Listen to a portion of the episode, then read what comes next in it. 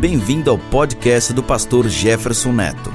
Nosso alvo é te ver crescendo cada vez mais em conhecimento e ministrar de tal forma ao teu coração que você se torne cada vez mais eficaz no seu chamado. Ouça agora o pastor Jefferson Neto. Pega a sua Bíblia aí, apesar de que o texto vai estar ali, mas eu sempre incentivo você a ter a sua Bíblia na sua mão. Eu quero falar hoje quando os seus passos fazem tremer o chão há mais autoridade em você do que você imagina. O plano de Deus contigo é maior do que você pensa. Você vai mais longe do que planejou. Deus vai te dar mais do que você pediu. Amém, Jesus? E eu espero que você entenda isso nesta noite. Vamos lá então, a segundo Reis, capítulo 7. Vamos no versículo 1.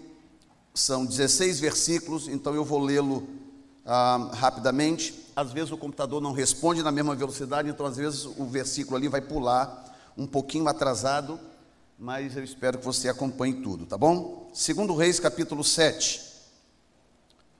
Diz assim: Então disse Eliseu: Ouvi a palavra do Senhor, assim diz o Senhor: Amanhã, quase a este tempo, uma medida de farinha haverá por um ciclo e duas medidas de cevada por um ciclo à porta de Samaria. Porém, um capitão em cuja mão o rei se encostava respondeu ao homem de Deus e disse: Eis que, ainda que o Senhor fizesse janelas no céu, poder-se-ia fazer isto. Esse era incrédulo, viu? E ele disse: Eis que o verás com os teus olhos, porém daí não comerás. E quatro homens leprosos estavam à entrada da porta, os quais disseram uns aos outros: para que estaremos nós aqui até morrermos? Se dissermos, entremos na cidade, há fome na cidade, e morreremos aí. E se ficarmos aqui, também morreremos. Vamos nós, pois, agora e demos, e demos conosco no arraial dos Círios. Se nos deixarem viver, viveremos. Se nos matarem, tão somente morreremos. E levantaram-se ao crepúsculo para irem ao arraial dos Círios, e chegando à entrada do arraial dos Círios, eis que não havia ali ninguém, porque o Senhor fizera ouvir no arraial dos Círios ruído de carros e ruído de cavalos, como o ruído de um grande exército, de maneira que disseram uns aos outros: Eis que o rei de Israel alugou contra nós os, os reis dos heteus e os reis dos egípcios para virem contra nós. Pelo que levantaram e fugiram, digam comigo, no crepúsculo. Mais uma vez, diga, no crepúsculo. E deixaram as suas tendas e os seus cavalos e os seus jumentos e o arraial como estava, e fugiram para salvarem a sua vida.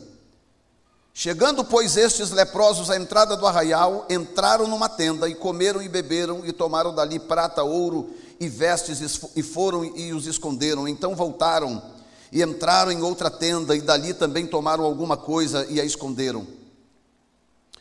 Então disseram uns aos outros: Não podemos, não fazemos bem. Este dia é dia de boas novas e nos calamos. Se esperarmos até a luz da manhã, algum mal nos sobrevirá. Pelo que agora vamos e o anunciemos à casa do rei. Vieram, pois, e bradaram aos porteiros da cidade e lhes anunciaram, dizendo: Fomos ao arraial dos Círios, e eis que lá não havia ninguém, nem voz de homem, porém só cavalos atados, e jumentos atados, e as tendas como estavam dantes. E chamaram os porteiros, e estes o anunciaram dentro da casa do rei. E o rei se levantou de noite e disse aos seus servos: Agora vos farei saber o que é que os sírios nos fizeram?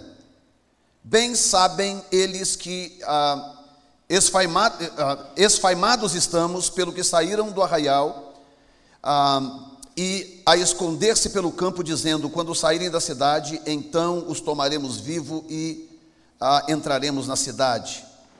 Então dos seus servos respondeu e disse: Tomem-se cinco, pois cinco dos cavalos ah, do resto que ficou aqui dentro pois toda a multidão dos israelitas que ficaram ali de resto terá a mesma sorte da multidão dos israelitas que já pereceram. Enviemo-los e vejamos. Tomaram, pois, dois cavalos de carros, e o rei os enviou após o exército dos Círios, dizendo: Ide vede.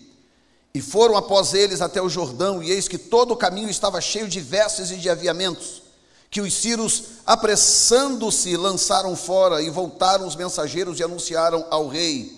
Então saiu o povo e saqueou o arraial dos Círios, e havia uma medida de farinha por um ciclo, e duas medidas de cevada por um ciclo, conforme a palavra do Senhor. E pusera o rei à porta o capitão em cuja mão se encostava, e o povo o atropelou na porta, e ele morreu, como falara o homem de Deus, o que falou quando o rei descera a ele. Digam graças a Deus. Pai, a tua palavra é tua palavra, não é minha e não é de ninguém aqui neste ambiente. Portanto, que a tua palavra faça aquilo que ela é poderosa para fazer: transformar vidas, mudar corações, direcionar destinos para a glória do teu santo nome. Amém. Graças a Deus. Essa história é uma história, fiz questão de lê-la quase que inteira, porque ela é realmente uma história extraordinária, uma história singular, porque ela, ela envolve alguns ingredientes da vida que estão presentes na vida de todos nós aqui. Nós temos um povo que estava sofrendo por desobedecer a Deus. Nós temos um rei, um líder que não tinha o seu coração voltado para Deus. Nós temos um profeta, um homem de Deus plantado num lugar para direcionar o povo. E nós temos aqueles que não acreditavam na palavra profética, embora estivessem precisando de uma intervenção de Deus, não criam que Deus pudesse de fato intervir. Não é engraçado que nós recebemos promessas de Deus a vida inteira, esperamos por essas promessas a vida inteira, e quando chega a hora de Deus fazer aquilo que prometeu, normalmente nós não estamos dispostos ou preparados para crer que tenha chegado a hora. É muito interessante isso. Há pessoas que vivem da promessa, mas elas não conseguem viver do cumprimento da promessa. Elas se alimentam da promessa, Há uma promessa, elas ficam em cima daquela promessa. Ah, Deus falou uma época, 20 anos atrás. Deus disse que não sei o quê, que ia fazer isso, que ia fazer assim, me levar em tal lugar. Ah, Deus me prometeu, eu tenho uns 15 anos, mas Deus falou que vai fazer isso, isso, isso, isso. Ah, Deus disse há 30 anos atrás e elas se alimentam da promessa. Enquanto que a promessa, na verdade, ela não, ela não existe para te alimentar. A, a promessa existe para te informar o plano que Deus tem em algum tempo no futuro com a sua vida. Então, que valor tem uma promessa se ela nunca vier a se cumprir? Uma coisa, por exemplo, que me chama a atenção é, é a forma como começa o livro de João. Você sabe que tem quatro evangelhos, três deles são, são chamados de sinópticos, porque eles contam uma história, eles fazem uma sinopse da vida de Jesus Mateus, Marcos e Lucas, e o Evangelho de João é diferente, ele não é incluído nessa classificação sinóptica, porque ele, o Evangelho de João não está preocupado em contar uma história, o Evangelho de João é o, é, o, é o livro que mais tem palavras de Jesus. Quem tem Bíblia aí com letras vermelhas, se você abrir o Evangelho de João, você vai ver páginas e mais páginas vermelha, porque é o Evangelho que mais registrou o que Jesus disse. Então, enquanto que os outros focaram no que Jesus fez, João focou muito no que Jesus disse. Agora, olha que coisa interessante. O Evangelho de João começa de, uma, de um jeito estranho, engraçado, interessante e revelador. Ele diz que no princípio era o Verbo, o Verbo estava com Deus e o Verbo era Deus. E ele diz assim: e o Verbo, diga comigo, e o Verbo se fez carne. Então, olha que coisa tremenda, como que Deus, o próprio Deus é. Ele faz uma promessa lá no jardim do Éden. Fez uma promessa para, para a serpente dizendo que ele ia mandar um descendente da mulher que esmagaria a sua cabeça. Eu vou mandar, você vai morder o calcanhar dele, mas ele vai te esmagar a cabeça. Promessa, e ao longo do tempo, promessa, promessa sendo reiterada por Deus, até chegar o dia em que Deus transformou essa promessa em carne. A promessa se incorporou, a promessa se encarnou, a promessa já não era mais algo, algo ah, ah, ah, distante, algo que, que poderia apenas ser dito, ou pensado, ou desejado, ou planejado, ou esperado. Não, agora a promessa era concreta, ela podia ser tocada. A promessa agora falava, a promessa andava, a promessa curava, porque a promessa se cumpriu. E eu quero nesta noite, antes de tudo, despertar você nesta noite, para você sair daqui com a tua fé renovada nas promessas que Deus te fez, porque algumas delas, by the way, estão a ponto de se cumprir.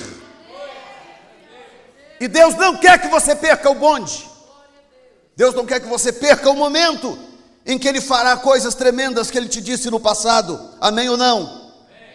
Então, algumas, algumas lições que eu tiro desse texto para entendermos o tema desta mensagem, quando os seus passos fazem tremer o chão. A primeira coisa que me chama a atenção, deixa eu adiantar aqui. Tá vendo? Não reage o bonitinho, de vez em quando não reage. Se tiver alguém lá em cima, acha para mim depois o primeiro ponto, por favor.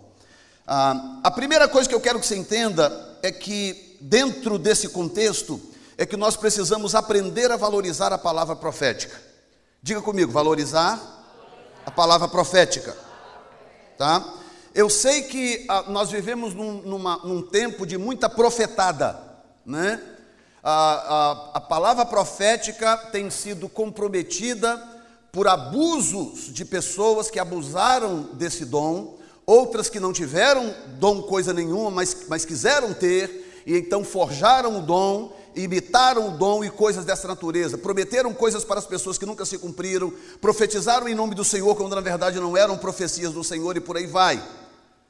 Mas isso não pode permitir que Satanás lance no nosso coração, feche o nosso coração contra a real, a legítima palavra profética. Diga comigo, palavra profética existe.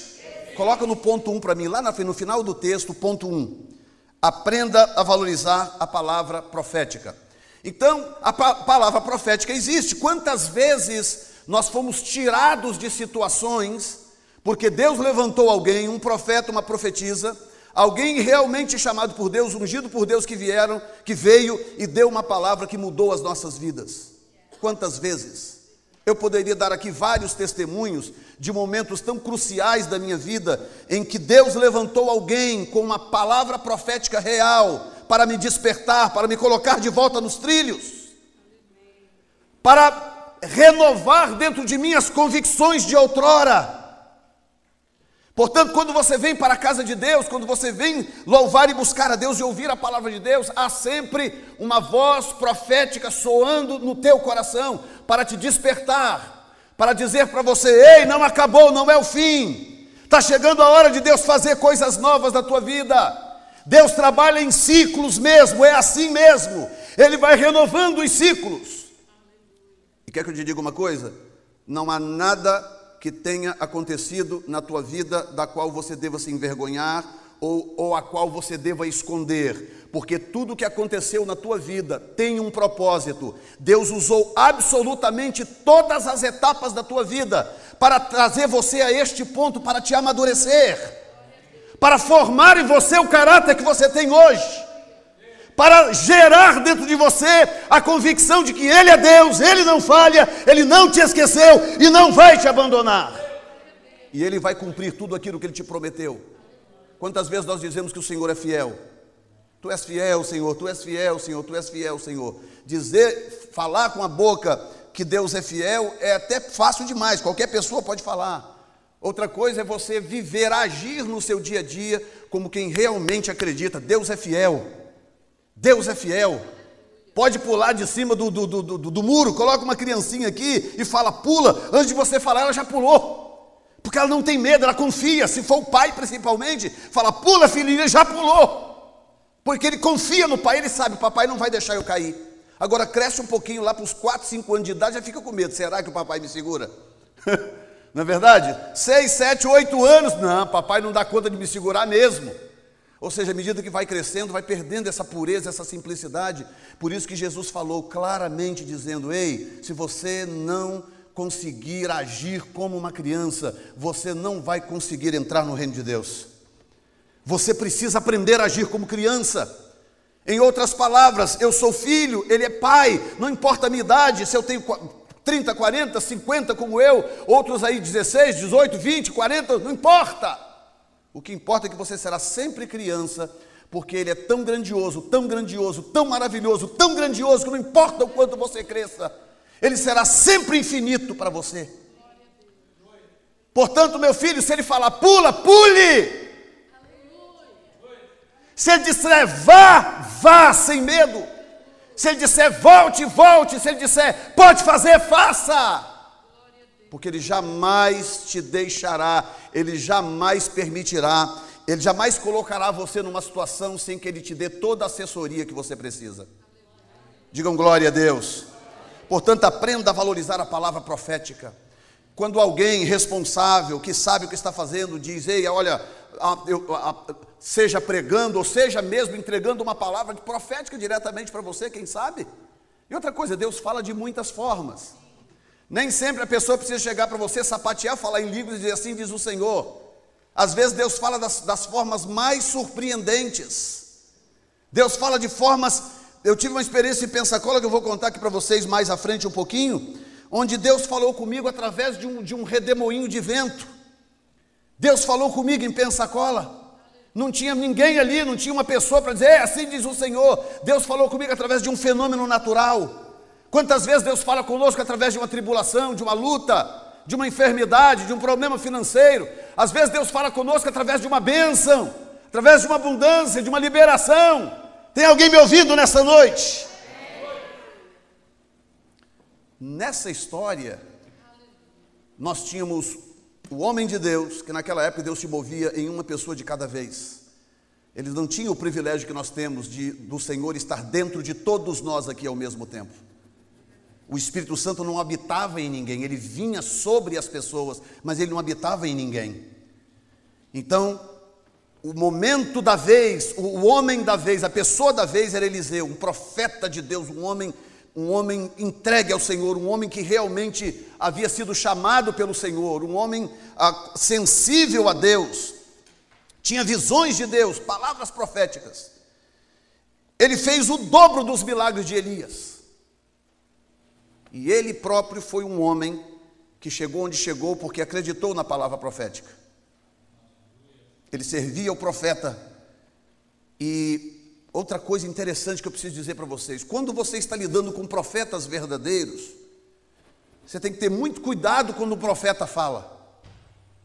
Porque muitas vezes o profeta fala em tom natural, em tom de conversação. Muitas vezes profetas de Deus falam coisas profundas que vão afetar o seu futuro e nem sempre parece que ele está profetizando. Eliseu teve essa experiência servindo Elias. E aí, Elias, o que, é que você quer? Eliseu, o que, é que você quer? Ah, eu quero uma coisinha simples, eu quero uma coisinha boba. O? Eu quero o dobro da sua unção. Elias falou: Ok, você quer o dobro? É. Dura coisa pediste. Por quê? Elias sabia quanto tinha custado aquela unção. Dura coisa pedir. Você quer o dobro? Então você vai ter o dobro do desafio, o dobro dos problemas, o dobro da perseguição. Aí Elias, Elias falou assim: Mas. Não disse assim, diz o Senhor, não fez, oh, terra! Não, só disse, mas, se me vires, quando for tomado de ti, assim será feito. Aí seguiram, vamos ali, vamos em tal lugar, vou em tal lugar, fica aqui, fico nada, vou contigo. Lá, agora eu estou indo em tal lugar, lá você não pode ir, tem que ser eu, vou contigo. Vou contigo. Porque Eliseu percebeu, este cara é um homem de Deus. E você acha que Eliseu já não tinha percebido os defeitos de Elias? Convivia com ele, deitava água na mão de Elias, dormia, acordava com Elias, comia o dia inteiro. Se Elias roncava, ele sabia. Se Elias tinha qualquer problema de, de, de, comportamento, ele sabia. Ele sabia de todos os defeitos de Elias. Mas ele também sabia de uma coisa: esse cara é um profeta. Ele fala, as coisas acontecem. Ele fala, Deus, Deus responde.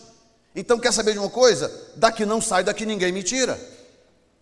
E vai aqui, vai ali, vai e Eliseu grudado. E se você começar a ler a história de Elias, você vai ver que Elias tinha uma escola de profeta, escola esta que Eliseu herdou depois. Ou seja, havia um grupo de homens sendo discipulados para serem profetas. Mas quando chega no final, quando Elias vai ser tomado pelo Senhor, esses homens todos desapareceram, não tinha mais ninguém com Elias a não ser Eliseu. Você sabe por quê? Porque Elias fez aquilo com todos: olha, eu preciso ir ali, vocês ficam. Ah, sim, senhor. Mas Eliseu falou: não, desculpa, eu estou indo contigo. E Elias já está lá na frente, está Eliseu atrás. Eu imagino que Eliseu ia atrás, tipo, se ele der um brigueiro, eu paro, quando ele continua, eu continuo também. Até que de repente o Senhor vem, toma Elias, e você sabe da história: um, um redemoinho, um carro de fogo, toma Elias, a capa cai. Quando Eliseu vê aquilo, ele diz: carros de Israel e seus cavaleiros. Ele é tomado de um êxtase espiritual. E ele pega aquela capa, quando ele pega a capa, Elias já desaparece para algum lugar que ele não sabe. E ele já pega a capa, chega diante do Jordão. Aí aqui é que vem a questão. Escute bem. Uma palavra profética só é boa se você tiver coragem de agir sobre ela. Uma palavra de Deus só tem valor se você agir sobre esta palavra. Você tem que aprender a fazer como Pedro. Pedro lança a rede do lado direito agora.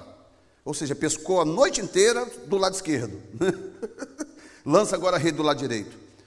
Senhor, nós trabalhamos a noite toda, não pegamos nada, não tem um peixe aqui desse lago, mas sobre a tua palavra eu lançarei a rede. Uh, Jesus! Sobre a tua palavra eu lançarei a rede. E aí lança a rede do lado direito sobre a palavra dele. Porque enquanto Pedro está ali falando o que está falando, meu filho, a peixaiada já estava vindo, porque a palavra de Deus. Quando Deus diz algo sobre a tua vida, escute bem o que eu vou te falar. Quando Deus diz algo sobre a tua vida, você não sabe o que está acontecendo à sua volta, você não consegue enxergar o mundo espiritual, mas as coisas começam a se alinhar a seu favor, as coisas começam a acontecer de tal forma que você verá no mundo físico o resultado final do que Deus falou. Porque há poder nessa palavra, há poder na palavra dele. Portanto, Eliseu sabia muito bem o valor de uma palavra profética. Agora, Eliseu vem, o rei está lá numa situação. Sugiro depois, se você tiver interesse, leia os capítulos anteriores. A coisa começa muito lá atrás. Começa com tudo que o rei da Síria fazia. Deus revelava para Eliseu. Eliseu ia e contava para o rei de Israel: Olha, não passa em tal lugar, não, que o rei da Síria está acampado lá. E aquilo aconteceu várias vezes. Um dia o rei reuniu o grupo dele, o staff dele, o grupo mais próximo, e falou: Olha, tem um traidor aqui no nosso meio. Porque tudo que eu planejo, o rei de Israel fica sabendo. Aí levanta lá um. levanta lá um desavisadinho e fala: Não, majestade, não é isso não. Você não está sabendo, não? Estou sabendo de quê? Não, tem um profeta em Israel. E o Deus deles conta tudo para ele. Aleluia! Majestade, você não está sabendo, não? Tem um, um camarada. Ah, é? Quem é esse cara e onde ele está? Pegou o nome de Eliseu, o endereço, mandou o exército todo para lá. Aí de manhã acorda Eliseu, tranquilão. Se fosse brasileiro, ia lá para fazer o cafezinho dele, aquela coisa, é ou não é? Levanta o servo dele, Geazi, também levanta, espreguiça, lava o rosto. Quando abre a janela, fervilhando de soldado Ciro do lado de fora rodearam a cidade toda. Aí vem um moço, profeta, pelo amor de Deus, nós estamos acabados, agora não sei o que eu vou fazer, profeta, profeta. Aí, diga comigo, palavra profética. Lembre-se da palavra profética. O que, que Elias diz para Eliseu? Se você me ver quando for tomado, você receberá a porção dobrada do, do meu espírito. Você vai receber a, a unção dobrada. Ou seja, você vai fazer no mínimo o dobro do que eu fiz você vai profetizar no mínimo o dobro. Eliseu sabia, não estava na hora de morrer, não estava na hora de ser preso.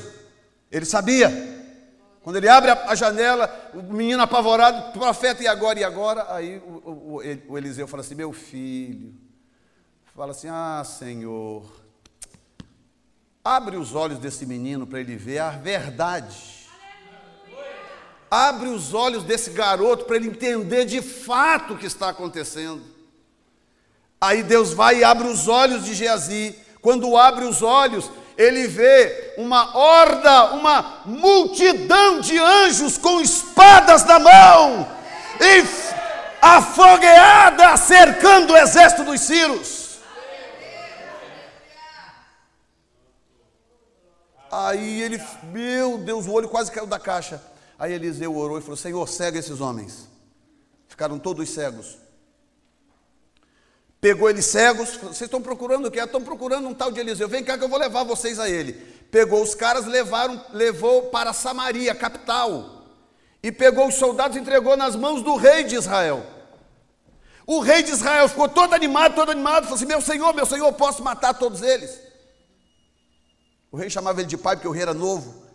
Eliseu já era já idoso, profeta, tinha uma, um respeito muito. Posso matar todos eles? Aí Eliseu falou assim: se você tivesse capturado eles com o poder da sua espada, você mataria todos eles? Provavelmente não. Então por que você quer cantar vitória em cima de algo que você não fez? Foi Deus que trouxe esses homens até você. Sabe o que você vai fazer com eles? Você vai dar um banquete, vai dar pão, vai dar água, vai dar vinho, vai dar um banquete para eles, vai servi-los, que eles estão famintos, e vai dispensá-los, vai mandá-los embora. Orou de volta, Deus desfez a cegueira, o rei alimentou aquele exército, mandou eles embora. Passou um tempo, porque o, o rei da Síria estava sem jeito de atacar Israel, até que ele resolveu atacar novamente, e agora a cidade de Samaria, capital, estava toda sitiada, completamente sitiada, e agora o povo estava já há meses dentro da cidade, já tinha comido todas as reservas, já não tinha mais o que comer, o pessoal já estava comendo cabeça de jumento. Uma cabeça de jumento estava valendo o salário de um ano de um trabalhador na cidade. Uma cabeça, não é um jumento inteiro, a cabeça do jumento. Eles já estavam comercializando esterco de pomba, vendendo na cidade esterco de pomba. Para você ter uma ideia da dimensão do prejuízo, da fome, do desespero que aquele povo estava. Mães estavam comendo os filhos.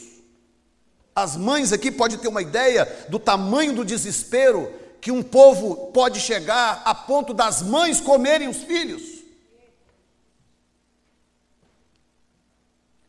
E diante daquilo tudo, miséria para todo lado. Aí, meu filho, eu, eu, gravei um vídeo há pouco tempo atrás no, no, no meu canal falando sobre os profetas da miséria. É o que mais tem por aí, profetas da miséria. São pessoas que vêm testificar que a coisa está ruim, que a coisa está feia, que vai piorar. É, tem demais. Tem demais. Ah, que isso vai piorar demais, porque a Bíblia diz que não sei o que lá, porque a Bíblia diz que está vindo o anticristo aí, a coisa vai piorar muito. Ah, vocês não têm noção, os profetas da miséria. Até que se levanta alguém, Eliseu chega, aquele desespero, corre para lá, corre para cá. Eliseu vem e fala assim: Olha, Deus falou comigo. Falou, falou, o que, que ele disse?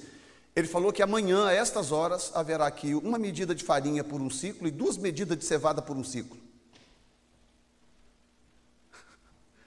Ele não sapateou, ele não falou terra, ele não falou assim, diz o Senhor. Ele disse: amanhã haverá aqui uma medida de farinha e duas de cevada por um ciclo.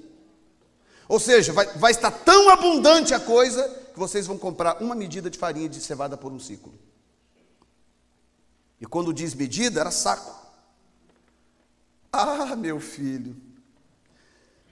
O que me leva a mover para o segundo ponto. Coloca para mim no segundo. Não está aí, não?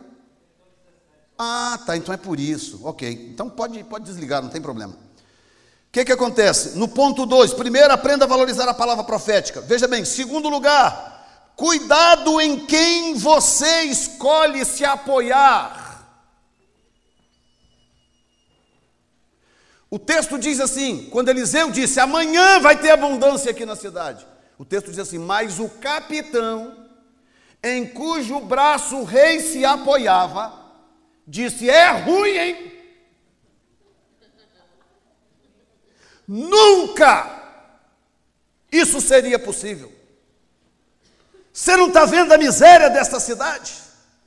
Você está sabendo que as mães estão comendo os filhos? Você sabe quanto custa uma cabeça de jumento? Você tem noção da miséria que está por aí? Eliseu olhou e falou assim: Você vai ver, mas não vai comer. Em outras palavras, para que você saiba que o nosso Deus é poderoso para reverter qualquer situação. Eu não sei qual é a situação que você vive ou viveu, e que o diabo fica buzinando atrás da sua nuca, dizendo que agora já era, esquece, é o fim, daqui você não passa. E eu estou aqui para te dizer, como Eliseu, que Deus está abrindo uma porta, você vai sair dessa. Deus vai te abrir uma porta, e é uma porta maior do que você dá conta. E virá a provisão de Deus sobre a tua casa. Ele te sustentará e te elevará para uma posição que você não dá conta de ir sozinho. Por isso cantamos: Me levantou acima das montanhas, me levantou para andar por sobre o mar. São coisas que eu não dou conta de fazer, mas Ele é capaz. Tem alguém me ouvindo aqui nesta noite? Ele é capaz. Agora, se você não escolher as pessoas em cujo braço você se apoia, é bom apoiar nas pessoas? É bom, quando você apoia na pessoa certa. Se apoiar na pessoa certa é bom demais. Ter uma pessoa, amparo, está aí a, a pastora Gil que trabalha com cura interior. qualquer pessoa que vem te dar um apoio, um amparo, orar com você, te dar uma palavra, dizer, não, Deus não prometeu, aguenta firme, fica firme, Deus vai fazer e tal, não desista. Você apoiar no braço certo. Agora, cuidado quando você apoia naquelas pessoas que dizem exatamente o contrário daquilo que Deus quer te falar. Aí, quando você começa a dar ouvidos para esse tipo de gente, pessoas que vão te dizer o oposto, pessoas que vão envenenar o teu coração. Lembra da mensagem da bênção? Bem-aventurado o varão que não anda segundo o conselho dos ímpios, não se detém no caminho dos pecadores, e se assenta na roda dos escarnecedores. E às vezes nós, porque nós queremos ser nais com todo mundo, o que, que acontece? A gente fica tolerando uns enviados de Satanás, que são plantados pelo diabo, escute bem, Há pessoas que são plantadas por Satanás ao nosso redor. Elas são plantadas. Já ouviu falar nessas células terroristas que existem por aí? A pessoa entra num país, elas recebem uma lavagem cerebral tão violenta que aquelas pessoas são ativadas com uma palavra, uma frase que elas ouvem, por causa da lavagem cerebral que elas enfrentaram. Vem, entra nos Estados Unidos, fica aí, mora aí 5, 10 anos. Quando a central lá que quer fazer alguma coisa, um ataque terrorista, alguma coisa, às vezes por telefone. Pega o telefone, liga para aquela pessoa, diz uma frase, uma palavra que dispara na mente dela tudo aquilo que ela foi preparada ou treinada para fazer lá atrás.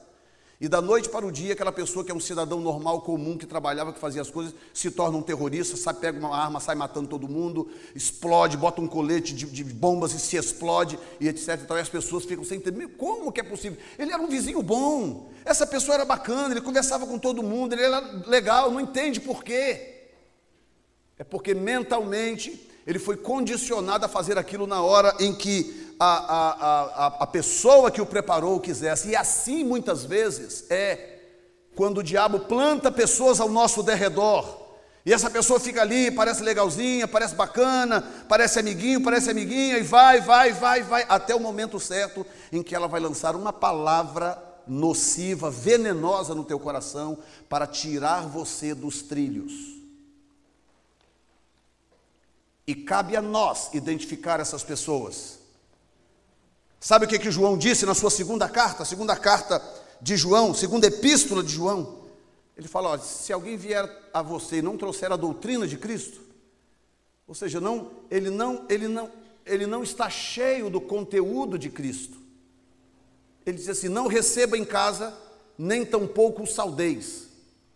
É uma das pessoas mais radicais que eu já vi no Novo Testamento. E é João, o apóstolo do amor. Mas por que, que ele está falando isso? Porque ele sabe da gravidade.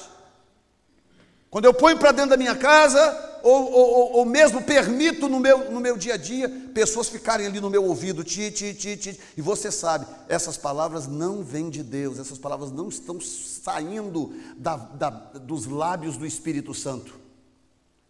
E elas falam, falam contra o seu casamento, fala contra, contra você, contra o, o seu jeito de ser, fala contra a sua fé, e vai minando, vai minando. Então aquele rei se apoia. Como que um rei pode se apoiar no braço de um cara que não confia mais do Deus de Israel?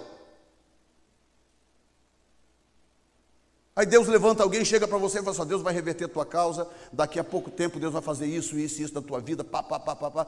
Ah, que maravilha. Aí você chega, conta para o primeiro amigo: Rapaz, Deus falou comigo ontem que vai fazer isso, isso, isso, que vai me abrir uma porta, que vai. Será? você não acredita nesse negócio? O pastor quer tomar seu dinheiro, seu bobo.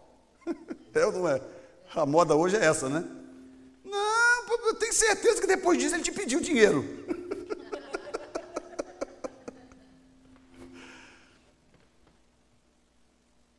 o capitão em cujo braço o rei se apoiava. Em quem você anda se apoiando por aí? Eliseu que não tinha papa na língua. Quem fala pelo Espírito fala o que tem que dizer mesmo. Virou e falou assim: Ah, bonitinho, pois tu vai ver, mas não vai comer.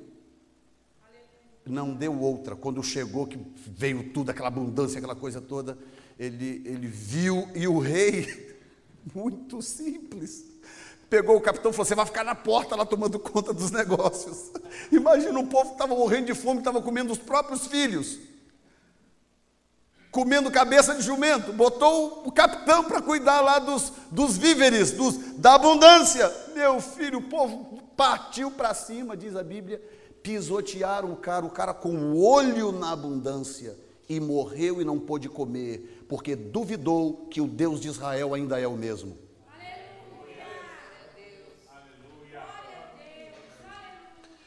Uh, quem aqui acredita que o Deus de Israel ainda é o mesmo?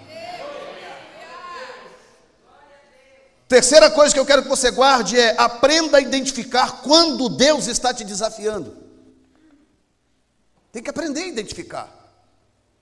Há momentos que Deus está te provocando a dar um passo mais ousado, a ser mais corajoso, a ativar a tua fé. O que, que acontece? Tudo trancado, quatro leprosos miseráveis. Naquela época, meu filho, hoje em dia, ipsurizes, essa lepra, isso aí é tão simples, né? Você fica dentro de casa mesmo, passa um negocinho, toma um negocinho, aquela coisa, tudo normal. Naquela época não tinha que sair da cidade. Então, se era marido, abandonava a mulher, os filhos, se era mulher, abandonava a família, tinha que sair da cidade, não tinha cura e era altamente contagioso. Então, do lado de fora da cidade estavam quatro leprosos que não tinham mais aparentemente futuro. Ar nele, Vamos lá para o acampamento dos Círios? Vamos. Eu gosto de te mostrar que coisa tremenda. Eu vou precisar que você pegue a sua Bíblia, porque eu não vou ter como projetar ali agora. Olha bem, diz assim, e quatro, verso 3: Quatro homens leprosos estavam à entrada da porta, os quais disseram uns aos outros: Por que estaremos nós aqui até morrermos? Se dissermos entremos na cidade, há fome na cidade, morreremos aí. E se ficarmos aqui, também morreremos. Vamos nós, pois, agora e demos conosco no arraial dos Círios. Se nos deixarem viver, viveremos. Se nos matarem, então somente morreremos. Verso 5, escute. E levantaram-se ao crepúsculo. Digo comigo, se levantaram, ao crepúsculo. Olha bem o que, que acontece no versículo no versículo 7. Diz assim: pelo que se levantaram, falando agora dos, dos Círios, pelo que se levantaram e fugiram no crepúsculo. Então escute aqui o que eu vou te falar. O tema da mensagem é quando os seus passos fazem tremer o chão. Você acha que foi coincidência que exatamente no mesmo instante que aqueles quatro leprosos começaram a andar em direção ao arraial, Os ciros escutaram um tremor. Disseram: Uh, cada um cuide de si próprio, porque o, rei de Israel deve ter chamado o rei do Egito, o rei dos, dos ah, do, do Egito e tem um outro rei aqui, dos heteus. Pelo que o Senhor fez ouvir no arraial dos Círios ruído de carros, ruído de cavalos, e disseram: Eis que o rei de Israel alugou contra nós os reis dos heteus e dos egípcios. Veja bem, no mesmo momento, no crepúsculo, os, os, ah, os leprosos se levantaram, falaram: Vamos lá? Vamos. Paciência, seja o que Deus quiser. E começaram a andar. Quando eles começaram a andar, eles não viram. É isso que eu quero que você acorde. Ei, ei, ei, escute o que eu estou te falando. Você não precisa ver, você só precisa crer que o teu Deus não mudou. E eles estão andando, para eles, eles estão andando normal. Estão andando normal, quatro leprosos. E, e você acha que estão andando quatro leprosos sem comer há meses? Não, meu filho, eles estão andando devagarinho. A doença, a fome mas eles não sabem que Deus está usando aquelas pisadas. Deus, Deus pegou aquele caminhar que não representava nada para ninguém, e Deus fazia tremer o chão, e esse tremor era ouvido lá no arraial dos Círios. Você sabe quando que os seus passos fazem tremer o chão? Quando você entrega tudo para Deus, tudo tudo, quando você se rende integralmente, quando você dá tudo. Tudo, quando você não retém nada, você dá tudo. Começam a acontecer coisas à sua volta que você não sabe por quê. Por que isso está acontecendo? Você não sabe por quê. Mas eu te digo, é porque Deus está usando as suas pegadas frágeis, Deus está usando o seu jeitão que talvez não serve para muita gente, e Deus está potencializando aquilo, está fazendo acontecer coisas extraordinárias. Lá no arraial dos Círios, tá brrr, brrr, brrr, parecia uma manada de elefante, isso sim, não o exército dos egípcios. E foi tão apavorante. O que é mais fácil, fugir a cavalo ou a pé? Muito mais rápido, não é? Mas foi tão apavorante o que eles ouviram, que eles largaram para trás os cavalos, os burros, largaram tudo, largaram comida, largaram tudo e saíram correndo pelo caminho. E à medida que eles corriam, eles ficavam com medo de ser alcançados, iam jogando comida, mochila, jogando tudo no chão e correndo.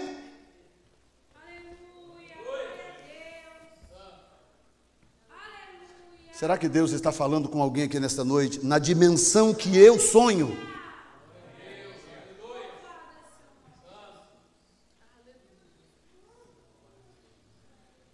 Aí chega. Chega os leprosos no arraial, morrendo de medo e tal, e olha daqui, olha dali, aí não vê um, olha para uma tenda vazia, olha para outra tenda vazia. O que está acontecendo aqui? Vai andando de tenda em tenda, tudo vazio mas comida para todo lado, ouro, prata, tudo lá. Escute bem o que eu vou te falar, olha bem o que eu vou te falar, pelo amor de Deus. Escute bem, o, o, milagre, a palavra milagre, ela é tão gloriosa, tão extraordinária, que ela, ela cria esse disparate, esse antagonismo. Muitas vezes não tem nada lá, mas tem tudo aqui, porque milagre é isso, não tem explicação. Você está entendendo o que é? Os tempos são difíceis? São. A situação está de mal a pior? Está. A, a sociedade está corrompida? Está. Os governos estão corrompidos? Estão. Mas Deus vai fazer algo que vai ofuscar tudo isso que Satanás fez, porque a Bíblia diz que o Filho de Deus se manifestou exatamente para desfazer o que Satanás faz. Ele é especialista em desfazer coisas. Por isso que num, numa pisada sua, numa postura, uma atitude, uma palavra, uma postura, o que, que Deus é capaz de fazer, dona Cida? Com uma atitude de fé, o que, que Deus é capaz de fazer? Deus mexe nos bancos, Deus mexe na estrutura financeira, Ele muda coisas que você nem imagina. Nem imagina.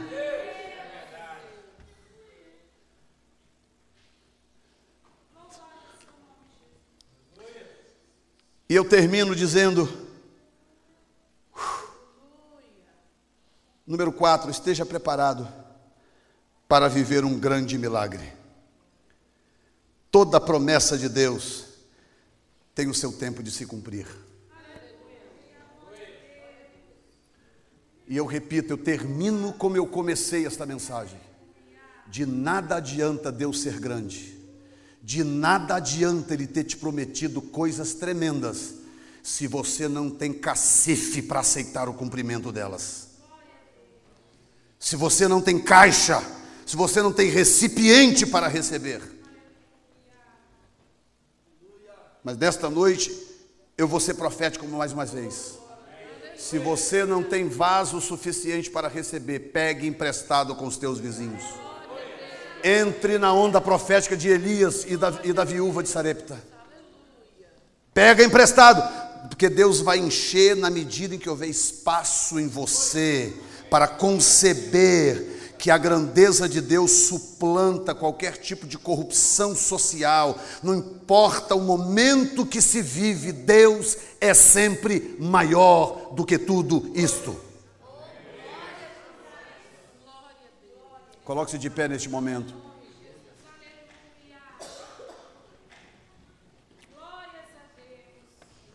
Hum.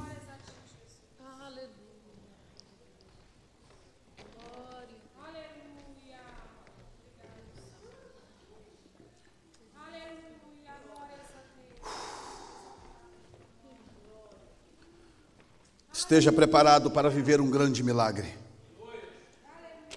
Quem aqui ainda tem fé para viver grandes milagres da parte de Deus? Eu estou falando grandes, maiores do que você, maiores do que a sua casa, maiores do, do, que a sua capacidade intelectual, maiores do que a sua capacidade financeira, grandes, milagres grandiosos. Tem gente aqui nesta noite que ainda acredita nessas coisas, meu Deus. Uh, Jesus, fecha os seus olhos te dou uns segundos para você dizer para Jesus o que, é que você acredita, o que, é que você espera dele depois de algo desta natureza, depois de saber que ele é capaz de pegar os seus passos frágeis e usá-los como um poderoso terremoto, ele é capaz de fazer tremer o chão quando você andar, para mudar as causas e as situações à sua volta. Ele não mudou, ele é o mesmo Deus ontem, hoje e eternamente. Ah, meu Deus! Uh, uh, uh, Jesus. Uh, uh, aleluia! Já que você foi abençoado por este podcast, compartilhe com alguém que também precise de uma palavra de encorajamento. Deus te abençoe.